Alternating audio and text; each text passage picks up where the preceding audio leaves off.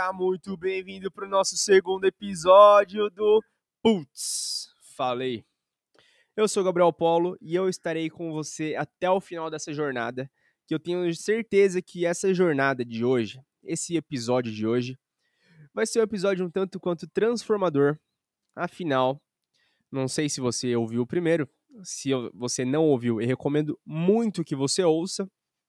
Eles não têm ligação direta mas se você puder ouvir para poder fazer um pouquinho mais de sentido na sua cabeça, obviamente eu vou tentar contextualizar ao máximo, mas é sempre importante você estar tá a par de tudo que a gente está falando. O último episódio é um episódio rápido, tem ali mais ou menos 20 minutos, que é mais ou menos as médias aí do nossos, das nossas gravações. Então tenho certeza que não vai ser tempo perdido. Afinal, pelo menos uma coisa você vai sacar, você vai entender e você vai levar para sua vida. Fechou? Bom, antes da gente começar efetivamente aqui, eu vou te pedir para você me seguir no Instagram, porque é muito importante e me motiva bastante a tua presença, tanto aqui quanto lá. É arroba Gabriel Polo. Polo tem dois L's. P-O-L-L-O. Combinado? Bom, como prometido no último episódio, hoje a gente vai falar sobre como ter controle do nosso maior patrimônio, a sua marca pessoal. Bom, o que, que é a marca pessoal? Nossa marca pessoal é exatamente a maneira que a gente se posiciona e a maneira que a gente aparece para o mercado de maneira geral. Lembra do episódio passado que a gente estava falando sobre objetivos, metas e, e coisas nesse sentido? Pois é a gente precisa entender hoje como a gente controla tudo isso e como que a gente controla o jeito que as pessoas veem ou como a gente quer que elas vejam a gente, certo? Porque é uma coisa que é, é difícil de ser feita uh, diretamente, porém, se a gente for plantando sementinha por sementinha, a longo prazo a gente consegue transformar essa visão. Isso vai fazer muito bem para sua carreira. Combinado? Bom, seguinte, a gente está numa era que é a era da tecnologia que começou ali no, nos anos 70, 80, 90 e engatilhou de um jeito que a gente não está conseguindo acompanhar mais, que é a era tecnológica, os avanços tecnológicos.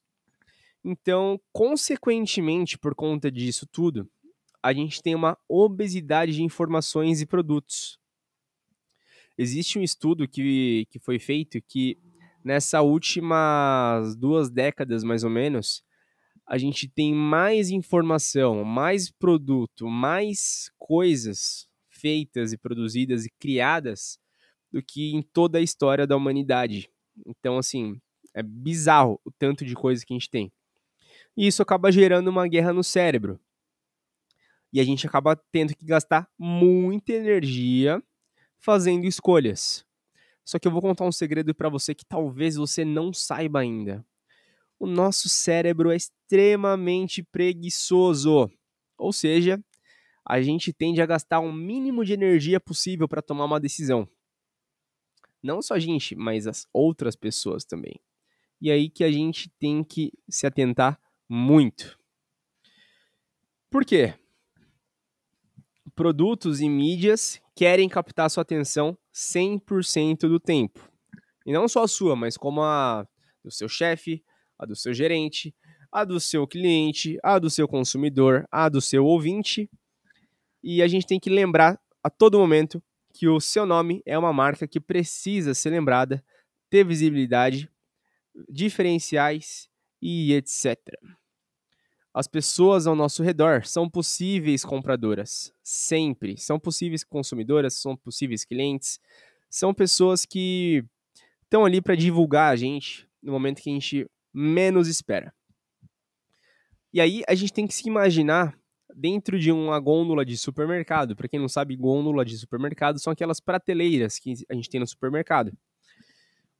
E, infelizmente, em uma gôndola de supermercado, existem centenas de dezenas de milhares, talvez, de produtos similares ou iguais a você. Por exemplo, refrigerante, sabor cola. Vou lembrar aqui, sei lá, Coca-Cola, Pepsi, aí tem a Dolly, aí tem, enfim, vai, vai só aumentando a gama de, de opções ali. Guaraná, a mesma coisa, tem o Guaraná Antártica, aí tem a Fanta da Guaraná, aí tem, enfim, os demais derivados ali que eu nem lembro quais são agora de cabeça. Cigarro, Marlboro, tem, sei lá, centenas de cigarros também. E o que, que vai fazer você escolher um? Uma, talvez uma identificação? Talvez um boca a boca que alguém te indicou para começar a fumar ali e você nunca mais parou? Talvez uma propaganda na televisão? Talvez, talvez. Talvez seja todas essas coisas. Talvez seja só a vi na prateleira, achei bonito, comprei. Não dá para saber. E lembre-se, as melhores marcas são repassadas no boca a boca. E com você não é diferente. A partir do momento que você é um ótimo colaborador, a partir do momento que você é um ótimo uh, profissional, independente da área que você atue, do serviço que você venda, da prestação de serviço que você faça, se você for bom, você vai ser repassado no boca a boca na hora que você menos espera. E aí eu te pergunto, você sabe quais são as melhores posições dentro de uma gôndola de supermercado? Porque a gente tem as gôndolas de promoção, a gente tem as gôndolas uh, que estão ali quase vencendo, a gente tem as gôndolas de produtos que são novidades, a gente tem as gôndolas de produtos que não tem o menor destaque, que por exemplo, aquela gôndola que fica lá embaixo, na, no meio, mais ou menos, do corredor. A gente tem aquela gôndola que fica lá em cima, no meio do corredor. A gente tem aquela que tem um pouquinho mais de destaque, que é aquela gôndola que fica na altura dos olhos. A gente tem as gôndolas principais, que são as gôndolas de esquina, na altura dos olhos.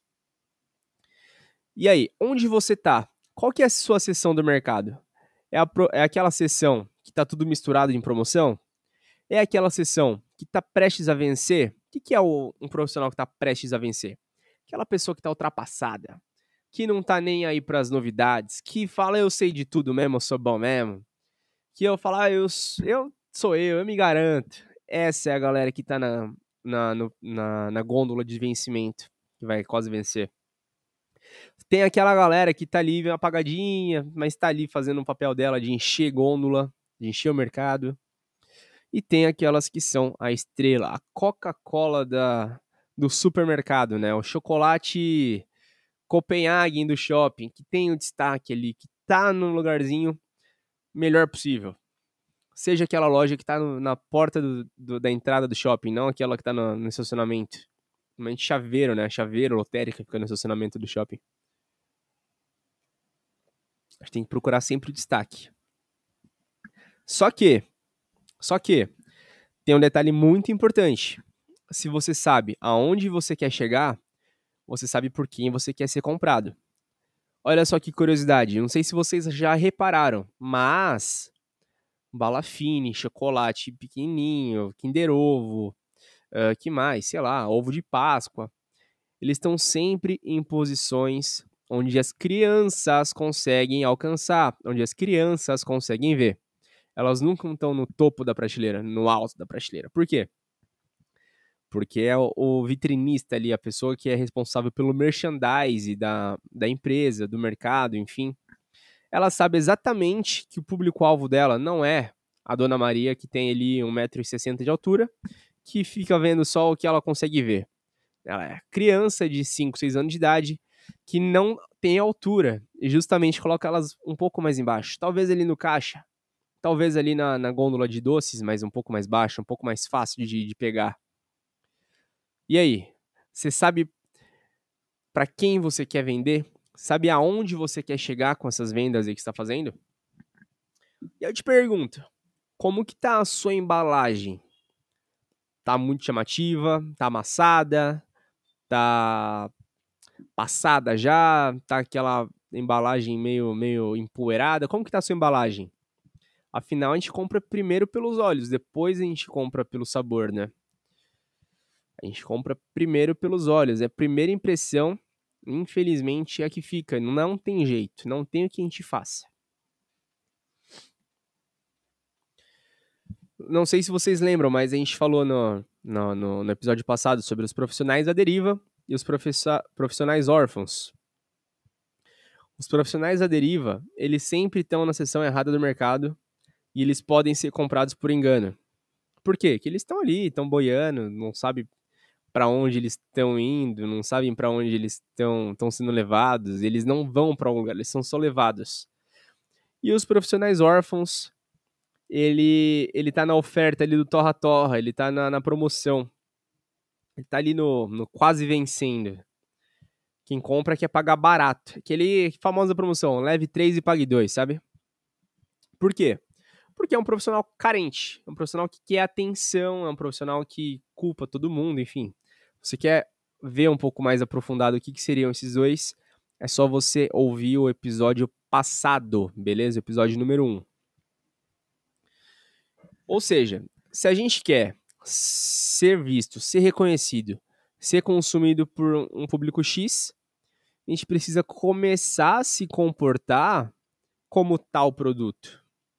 Como que essa pessoa que a gente quer ser se veste? Como que essa pessoa que a gente quer ser se comunica? Como que essa pessoa que a gente quer ser penteia o cabelo? O que que essa pessoa que a gente quer ser estuda? Gente, eu sei, você é uma pessoa, as pessoas que estão ouvindo são uma pessoa, seus amigos são pessoas, todo mundo é pessoa. Porém, quando a gente fala de mercado profissional, sinto lhe informar, mas a gente tem que parar de ser commodity. O que, que são commodity? Arroz, feijão, milho, soja, coisas que têm preço fixo, preço mínimo e preço teto. Ou seja, a partir do momento que a gente para de ser produto de commodity, profissional commodity, a gente tem que fazer diferente das pessoas do seu nicho. Não brigar por preço. A gente tem que começar a brigar por valor são coisas totalmente diferentes. Vamos, vamos lá, vamos tentar desmembrar isso daí. Por exemplo, a partir do momento que a gente é um produto commodity, que que, vamos lá, o que, que é um profissional commodity? Imagina que você é um advogado que acabou de se formar, que acabou de passar na OAB. Você tem os valores estipulados ali pela OAB, mínimo e máximo para cobrar. Não sei se máximo tem, mas mínimo eu tenho certeza que tem. Todo, todo Toda categoria profissional tem. Então, beleza. Você sabe que você tem que cobrar ali, sei lá, 50 reais hora do seu horário. Não sei o valor, tá? Tô chutando aqui grandemente. Pode ser que seja menos, pode ser que seja mais. Só que assim, dependendo do público que você quer, dependendo do perfil que você tem, 50 reais não vai pagar nem a tua gasolina para poder chegar no, no teu cliente. Porém, você precisa se comportar, você precisa se organizar, estudar o suficiente e divulgar a sua imagem, transformar a sua embalagem de maneira que a pessoa perceba esse valor a mais que você tem. Para que você deixe de ser commodity e comece a ser um produto diferenciado. Largue de ser carne boi e comece a ser carne base, saca? Pare de ser cantorzinho de boteco e vire Gustavo Lima. Qual é a diferença dos dois? Os dois cantam. Mas um tem um valor agregado na marca pessoal dele muito mais forte. Porque ele tem músicas que estouraram, ele tem ali uma, uma imagem a zelar, a bancar, uma estrutura. Então, assim, a partir do momento que a gente consegue adquirir essas pequenas skills essas embalagens, esses comportamentos profissionais, a gente começa a gerar valor. Lembra da confiança e da credibilidade. Quanto mais confiança você gera, mais credibilidade você gera, ou seja, mais valor de mercado você tem. Uau, até arrepiou agora aqui.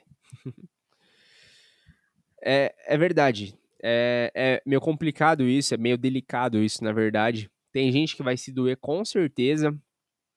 Na minha área, que é a área da jardinagem, que tem muita gente que não se dá valor. Mas, gente do céu, é um absurdo de, de, de ridículo, sabe? E aí acaba que atrapalha bastante. Por quê?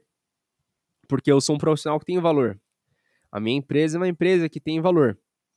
Só que quando a pessoa ela quer preço, cara, ela chega a dar risada da nossa cara e ela vai embora. Mas esse não é o perfil de cliente que eu quero. Então a gente tem que optar. Claro, a gente tem que ter a postura, a gente tem que ter o comportamento, a gente tem que ter atitudes e ações que sejam convenientes com o valor que a gente quer agregar na nossa marca. Que é o valor que eu agrego na minha marca. Então, o cliente de preço, ele nem pisa mais na loja. Ele nem pisa mais na minha empresa. Porque ele sabe que lá ele não vai ter preço barato. Ele vai ter valor. Ele vai ter produto bom com preço um pouquinho mais alto, só que com qualidade garantida. Uma mão de obra garantida com serviço espetacular.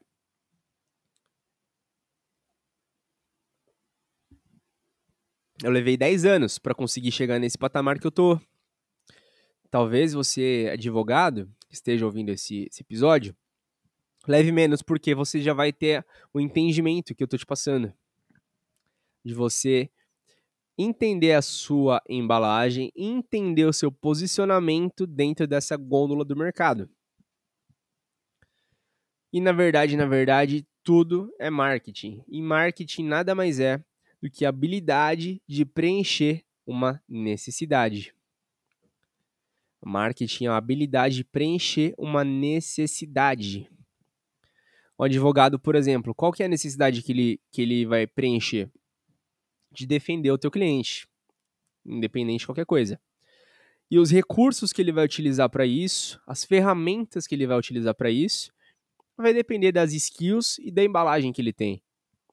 Se o cara chegar lá no, no, no, no júri com um terno de 100 conto e o, e o oponente dele lá com um terno de 50 mil reais, nada contra os ternos em si. Mas assim, o juiz vai levar bem mais a sério uma pessoa que está se vestindo melhor. Por quê? Porque teoricamente é uma pessoa mais esclarecida, é uma pessoa com, com mais com mais capacidade técnica de maneira geral. Por quê? É uma embalagem que esse profissional está vestido. Às vezes é o contrário, às vezes o cara de 50, 50 mil reais é um bosta. O cara comprou a, o diploma, comprou a OB, e o cara que tá ali com um terno de 100 conto é um cara que foi lá, estudou pra cacete, trabalhou, enfim, mil vezes mais e é uma pessoa muito mais capacitada.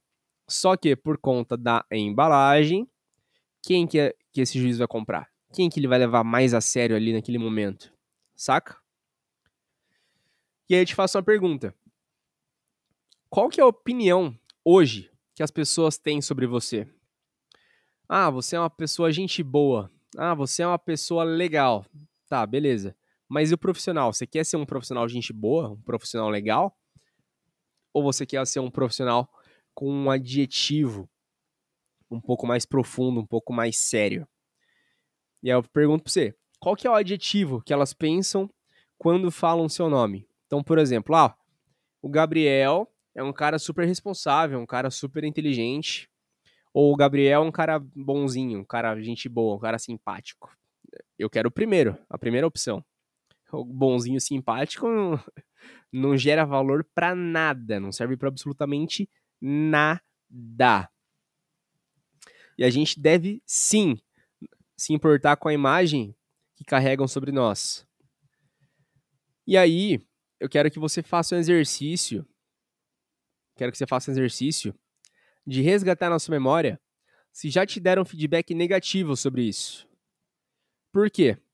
Porque é muito importante a gente começar a prestar atenção nesse tipo de coisa para a gente começar a corrigir a nossa postura e o nosso posicionamento. É uma brincadeirinha com a secretária, é uma brincadeirinha com seus colaboradores, é uma brincadeirinha com seu fornecedor, é uma resposta atravessada para um cliente. São esse tipo de coisas que a gente precisa prestar atenção cada vez mais. Porque às vezes a gente faz e não percebe, passa batido. E isso vai difamando a nossa imagem, vai atrapalhando o nosso processo evolutivo como profissional e como ser humano de maneira geral. A gente é uma marca ambulante. A gente é uma marca ambulante. Ou seja, a gente faz marketing de maneira direta. A nossa imagem é uma comunicação não verbal. Como assim? Nossa imagem é comunicação não verbal. A gente faz com a nossa aparência, tá? Com a nossa aparência, nosso penteado, nosso hálito, nosso perfume, nossa roupa, nosso tênis, enfim. A gente tem a nossa imagem pessoal, que de fato é a nossa aparência, a nossa comunicação não verbal.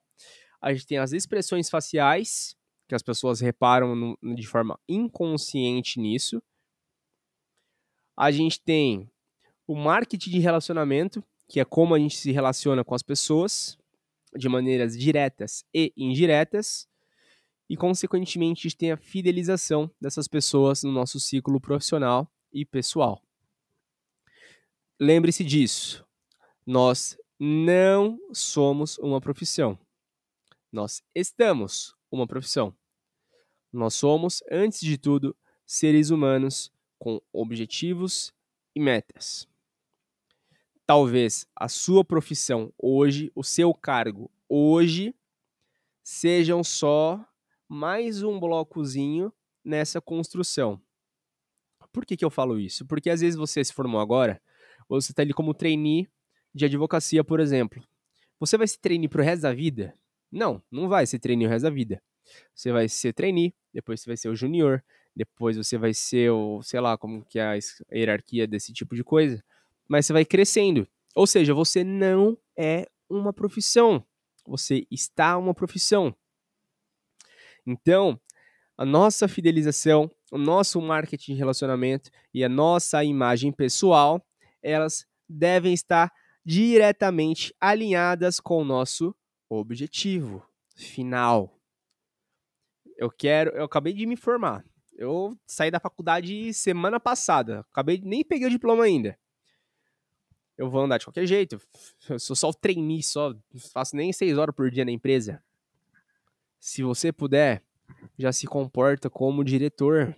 Já anda com roupa que o diretor anda, com terno alinhado, um sapato bem polido, um cabelo bem penteado, porque a sua imagem pessoal já está demonstrando a sua intenção. Você já está trabalhando na sua embalagem. Você já está trabalhando seu marketing de relacionamento. Você não está fazendo brincadeirinha, você não está falando gíria, você não está, sei lá, fazendo fofoca ali na, na copa da, da empresa. Você está ali se comportando que nem séria. A sua chance de crescer é muito maior, porque você tem um objetivo e você está trabalhando para que esse objetivo se concretize cada vez mais. Ou, oh, acorda, vamos, vamos lá, tá dando para entender, eu tenho certeza disso. Tá chato, tá repetitivo, mas é isso. Não tem outro segredo. Ó, pra você ter ideia.